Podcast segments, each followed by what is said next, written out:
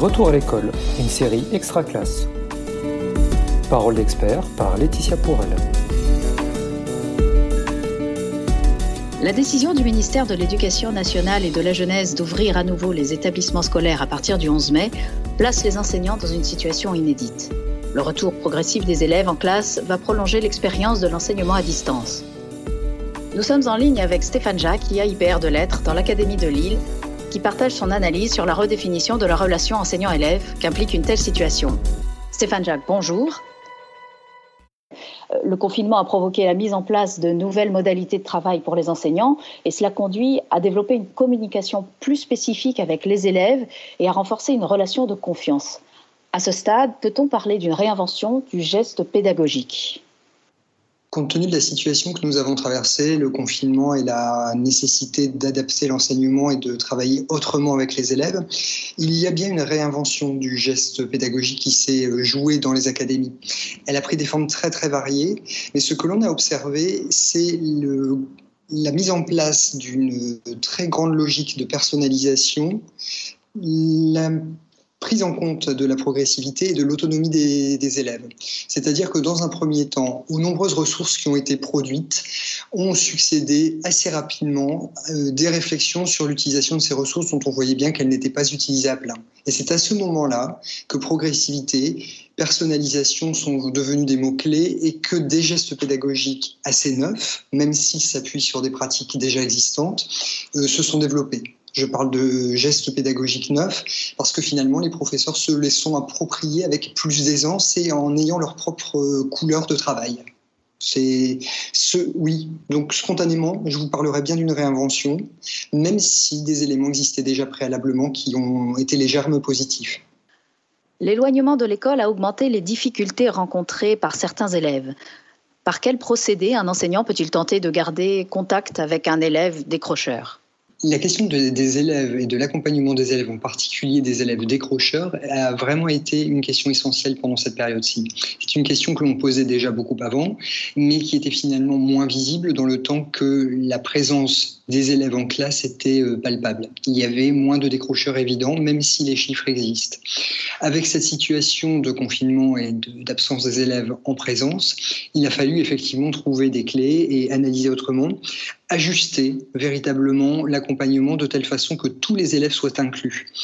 Euh, s'occuper des élèves décrocheurs dans une situation comme celle-là est particulièrement délicate. Euh, il faut s'assurer d'une part qu'ils sont possiblement connectés. Alors on part du principe que beaucoup des élèves ont accès à la connexion, ce n'est toutefois pas le cas de chacun d'entre eux, que cette connexion est de qualité et dans le temps d'une connexion de qualité, s'assurer surtout qu'il y a un véritable échange avec les élèves. Il ne s'agit pas de faire court pour faire court, il s'agit de s'adresser à des élèves que nous connaissons, qui sont identifiés comme des personnes, et donc d'adapter dans une logique de personnalisation très grande les propositions qui sont faites. Donc véritablement, nous entrons dans la logique d'un cours non pas à la carte, mais taillé très très près de l'élève pour que celui-ci y trouve sa place et ne décroche pas. Et de revenir là-dessus sur les raisons du décrochage. Pourquoi décroche-t-il? S'agit-il de la difficulté de trouver sa place en classe? S'agit-il de difficultés d'organisation, de difficultés de compréhension? Tous ces, tous ces éléments se croisent parfois, il y en a d'autres encore. Et de répondre aussi par des propositions qui sont très très concrètes. Euh, le cours n'a pas besoin d'être surdéveloppé. Par contre, il doit être adapté à l'élève qui euh, doit être accompagné pas à pas. Il y a, pour suivre un élève décrocheur, la nécessité de lui proposer régulièrement des étapes de travail, de l'aider à s'organiser, de l'aider à mesurer lui-même la progression, éventuellement de l'aider à entrer dans des stratégies de collaboration avec d'autres élèves pour qu'il ne soit jamais seul et jamais sans réponse à ces questions quand celles-ci se formulent. En effet, et cet éloignement physique et parfois psychologique de l'école a-t-il provoqué une remise en question du rapport enseignant-élève? L'éloignement physique et psychologique de l'école a provoqué des éléments de remise en question. C'est une chose euh, visible. Euh, véritablement, dans le temps des échanges avec les enseignants, cela s'est beaucoup dit. Pourtant, spontanément et en termes d'analyse avec un peu de recul, je me rends compte que la question du rapport enseignant-élève n'a pas fondamentalement changé. La plupart du temps dans les entretiens de carrière, lors des visites de conseil, lors des conseils pédagogiques. J'entendais déjà ces propos-là, mais ils n'étaient pas portés avec autant de conviction, précisément parce qu'il y avait la normalisation d'un cadre qui était rassurant, rassurante et qui permettait euh, euh, le contact habituel. Dans le cadre de ce contact inhabituel, euh, le rapport enseignant-élève, qui n'a pas fondamentalement changé, s'est toutefois renforcé et est devenu extrêmement visible, extrêmement euh, nécessaire aussi, au point qu'il fallait le rendre palpable. Il n'est pas rare d'avoir vu des cours en distanciel commencer par euh, un petit peu de café du commerce, si je peux me permettre l'expression, commencer par prendre des nouvelles, bavarder de tout et de rien, puis de la facilité avec laquelle on s'est connecté, puis de la façon dont on s'est approprié les choses avant d'arriver au cœur même du sujet pédagogique. Et il me semble que ce n'était pas une erreur. Dans cette espèce de captatio benevolentiae, des professeurs ont véritablement non pas réinventé leur rapport à l'élève, mais se sont assurés de la communication avec ceux-ci et d'une communication pleine. Et cette communication pleine a souvent été d'ailleurs payée en retour par des élèves qui se sont investis et qui ont pris la parole aussi plus librement parce que se sentant euh, non seulement en nécessité de le faire, mais aussi euh, autorisés à le faire malgré toutes les maladresses qu'on peut connaître. Donc si je ne parle pas de réinvention, je vais parler en tout cas d'accélération, de révélation, ou peut-être euh, de belle normalisation de la relation enseignant-élève. On a si souvent dit que, nous n'étions pas là pour materner ou paterner, je, suis bien d'accord. Mais en tout cas, nous sommes là pour avoir une vraie relation avec eux. Effectivement.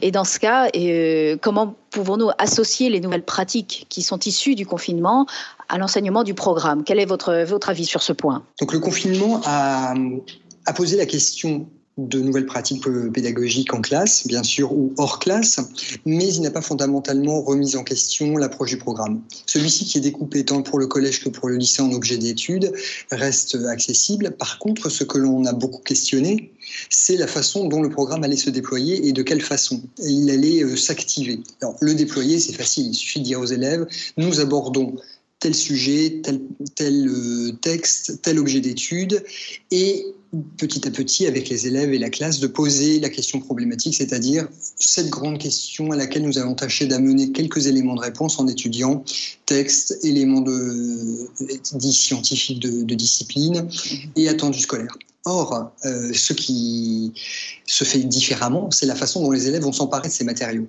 Et cela pose la question de l'enchaînement des ressources, de la production de ressources, du suivi et de la classe numérique, et désormais euh, la question des ressources du présentiel et du distanciel. À chaque fois, on va questionner la façon dont l'imbrication de ces trois logiques génère un nouveau temps de classe qui est moins la classe avec le professeur qui laisse se déployer le savoir ou qui le dispense, mais une classe où l'élève a toute sa place pour tâtonner, expérimenter, petit à petit élaborer la réponse aussi fragile soit-elle, parce que l'enjeu finalement est celui-là, que les élèves construisent leurs réponses, nous construisons de l'autonomie à travers de cela. Donc finalement, pour répondre à la question par un mot essentiel, c'est la construction de l'autonomie qui assure le lien entre le programme et l'enseignement confiné ou déconfiné. Et je pense que c'est une clé de voûte. Pour finir, euh, les enseignements artistiques peuvent-ils être une source d'inspiration Que pouvez-vous conseiller aux, enseignants sur, ce, sur cet aspect-là, en quelques mots? Plus que jamais, les enseignements artistiques sont absolument une clé euh, de, travail pour euh, l'enseignement dit lambda. il suffit de regarder pour cela le taux extrêmement faible de décrochage et l'extraordinaire, j'insiste sur euh, l'adjectif, extraordinaire mixité des publics dans les enseignements artistiques. Il pose des vraies questions. La façon dont le cours se construit, non pas autour d'un objet prédéfini, mais de projets que les élèves élaborent, d'une collaboration entre élèves. Ces cours posent aussi la question de l'autonomie, mais surtout de l'auto-évaluation et de la façon dont les élèves analysent leur propre production, c'est-à-dire ce qu'elle vaut, mais surtout comment ils y sont parvenus, par le biais de quelles étapes. Et là, on pose véritablement la question de l'apprendre à apprendre. Dès lors qu'un élève se rend compte qu'il y a des stratégies à déployer, que certaines lui ressemblent plus que d'autres, pour aboutir à la mise en œuvre et la finalisation d'un projet, c'est du gagnant-gagnant. L'enseignant réussit pleinement sa démarche d'enseignement, l'élève se, s'épanouit pleinement dans celle-ci. Très bien. Donc, en fait, c'est en apprenant à apprendre finalement qu'on peut aussi redéfinir cette, euh, cette relation entre l'enseignant et l'élève. Stéphane Jacques, je vous remercie pour cette analyse sur la redéfinition de la relation enseignant-élève. Merci également à nos auditeurs. Retrouvez tous les épisodes de la série Retour en classe sur l'espace extra-classe de Réseau Canopé et sur les réseaux sociaux. Une production Réseau Canopé 2020.